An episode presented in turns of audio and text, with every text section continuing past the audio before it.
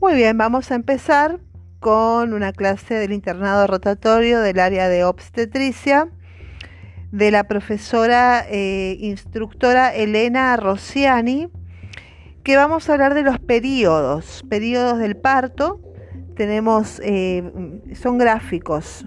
tenemos el periodo dilatante, que son modificaciones cervicales de 0 a 10 centímetros el periodo expulsivo es una dilatación completa sin importar el plano en el que se encuentra y el periodo de alumbramiento que es el proceso de salida de la placenta y membranas ovulares. Entonces, el periodo de parto es, son tres. El dilatante, que son modificaciones cervicales de 0 a 10 centímetros. El periodo expulsivo que corresponde a la dilatación completa sin importar el plano en el que se encuentra. Y le sigue el alumbramiento, que es el proceso de salida de la placenta y membranas ovulares. Bueno, las pasamos al otro. Las fases del trabajo de parto. Tenemos eh, características modificacionales eh, cervicales en la dinámica uterina, el tiempo y la conducta de manejo. Bueno, la fase de preparto, fase de latencia y fase activa.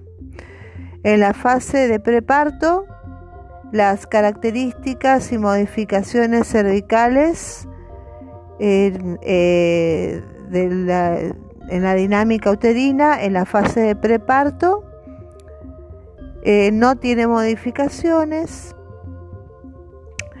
y las contracciones ceden con el reposo. Esta fase de preparto son de 7 a 14 días y la conducta que hace el médico no se la interna y se va a su casa con signos de alarma luego del control materno-fetal. Muy bien. A la fase de preparto le sigue la fase de latencia, que son modificaciones de hasta 3 centímetros. Em, el tiempo de duración de la fase de latencia es de 12 a 24 horas y la conducta y manejo es que no se interna, se va a la casa con signos de alarma luego del control materno fetal. Y por último, en la fase activa, las características de modificacionales cervicales en la dinámica uterina. Son de 4 a 10 centímetros, la fase activa del parto, el tiempo estimado es de 6 horas y la conducta de manejo es internación. Los fenómenos, pasamos al otro, que son los fenómenos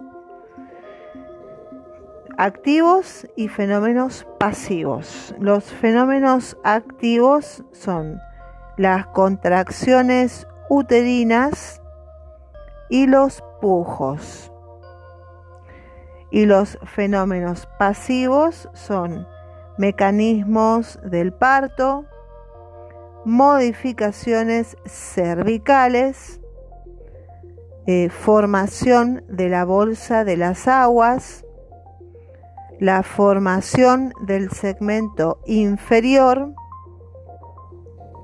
expulsión de los limos, ampliación del canal blando del parto y fenómenos plásticos del feto. Pasamos a la otra. Los fenómenos interrelacionados, la fase de preparto interrelacionado con la fase activa. Entre la fase de preparto y la fase activa hay un periodo dilatante. Y durante la fase de parto en sí tenemos el periodo expulsivo y el alumbramiento. Los fenómenos se dan los activos, que eran los pujos y las contracciones, junto con los pasivos, que son los mecanismos del parto que vimos anteriormente, en el capítulo, en el episodio anterior. Las modificaciones cervicales también es pasivo. la formación de la bolsa de las aguas también es un fenómeno pasivo. La formación del segmento inferior también es pasivo. Expulsión de los limos ampliación del canal blando del parto y fenómenos plásticos del feto. Bueno, recuerden las fases tanto del preparto como las de latencia solo estarán presentes en los embarazos de término de 37 semanas en adelante.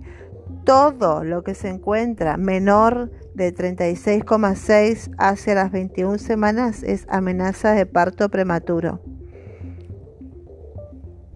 Todo lo que se encuentra de menos de 36,6 semanas hacia las 21 semanas es amenaza de parto prematuro. Muy bien, pasamos al siguiente.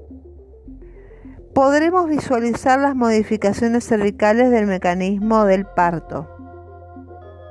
Y acá vemos una reproducción del parto, de cómo se hacen las modificaciones cervicales y el mecanismo del parto. Tenemos un cuadrito también en la siguiente imagen que es la fase activa del trabajo de parto barra dilatante, por ejemplo, con dinámica uterina cada 10 minutos. Entonces, control cada hora con signos vitales y eh, DU entonces se toma la hora, 8 a las 8 y media, 9, 9 y media y 10 cada media hora. Se toma la presión arterial, frecuencia cardíaca, eh, DU, que contracciones uterinas, eh, latidos fetales, eh, TV Bishop, los planos de Hodge, segundo plano, tercer plano,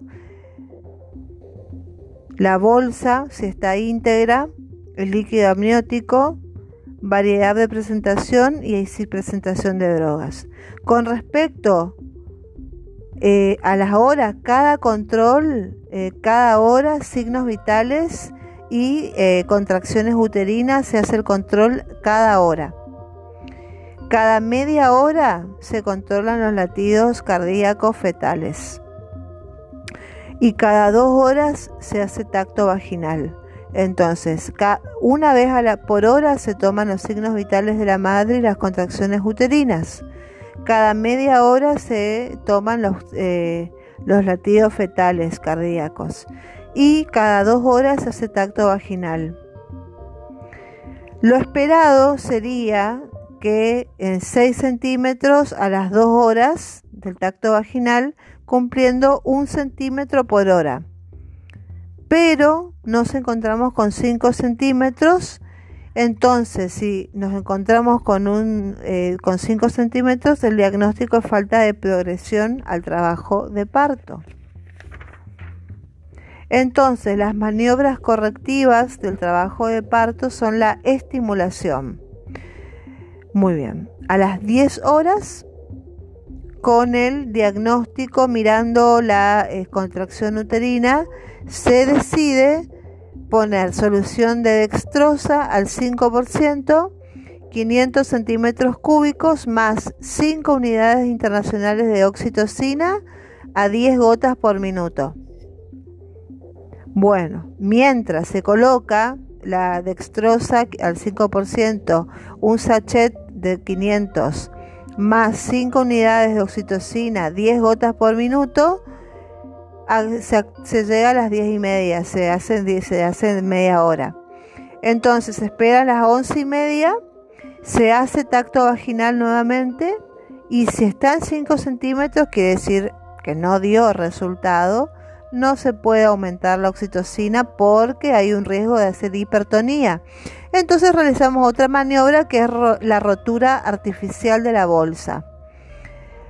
¿Qué hacemos? Se espera de hasta las 12 y media, una hora más, se tacta tacto vaginal y si siguen 5 centímetros se hace una cesárea abdominal con diagnóstico de FPTP. Bueno, si tenemos caso similar y si recién responde a la rotura de la bolsa, se continúa con el control del trabajo de parto y con las condiciones adecuadas pasa a sala de parto. ¿Cómo se decide qué maniobra utilizar primero? Es de buena práctica primero la oxitocina, pero depende de la contracción uterina. Si es la deseada, que son tres contracciones uterinas en media hora, por ejemplo, se realiza la rotura de membrana, rotura, artificial de bolsa. ¿Por qué tactamos a la hora? Eh, si responde, se continúa con el control de trabajo eh, de, trabajo de parto. ¿Y por qué tactamos a la hora y no cumplimos con las dos horas? Porque no sabemos si la maniobra respondió. Eso sería lo que da la doctora Rossiani con respecto al trabajo de parto y al manejo. Muchísimas gracias. Bye bye.